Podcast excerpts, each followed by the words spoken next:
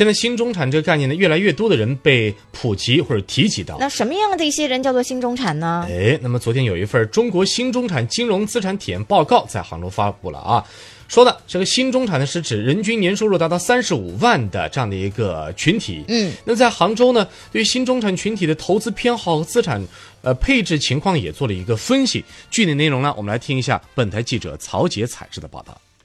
经过三个多月的调研，昨天，个人记账理财平台挖财旗下的挖财研究院在杭州发布了《中国新中产可投资金融资产配置体检报告》，这是国内第一份专门针对新中产人群的资产配置报告。在报告中，对新中产的定义标准为可投资金融资产在十五万到两百万之间，恩格尔系数百分之三十以下，年龄在四十五岁以下的人群。据此推算，国内新中产人群在一点八亿人左右。具体来看，这一群体的平均税前年收入为三十五万元。八零后人群是主力，占了百分之六十二。七零后和九零后比例平分秋色。百分之八十的新中产拥有投资股票、基金的经验，且随着可投资资产的增加，会越来越倾向于投资股票、基金、债券、银行理财产品等。对于 P to P 产品的偏好则会逐渐下降。挖财董事长兼 CEO、前阿里巴巴四十六号员工、口碑网创始人李志国认为，这一点八亿人将成为中国形成纺锤型财富人群分布的基石。他们能否保持资产的稳定增长，对社会发展至关重要。啊这个群体是存在，我们每个人可能都是里面的一份子。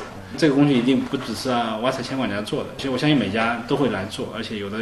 也许说不定会做得更好。我们希望通过这个去唤醒这个更多的人，这事儿值得大家去重视。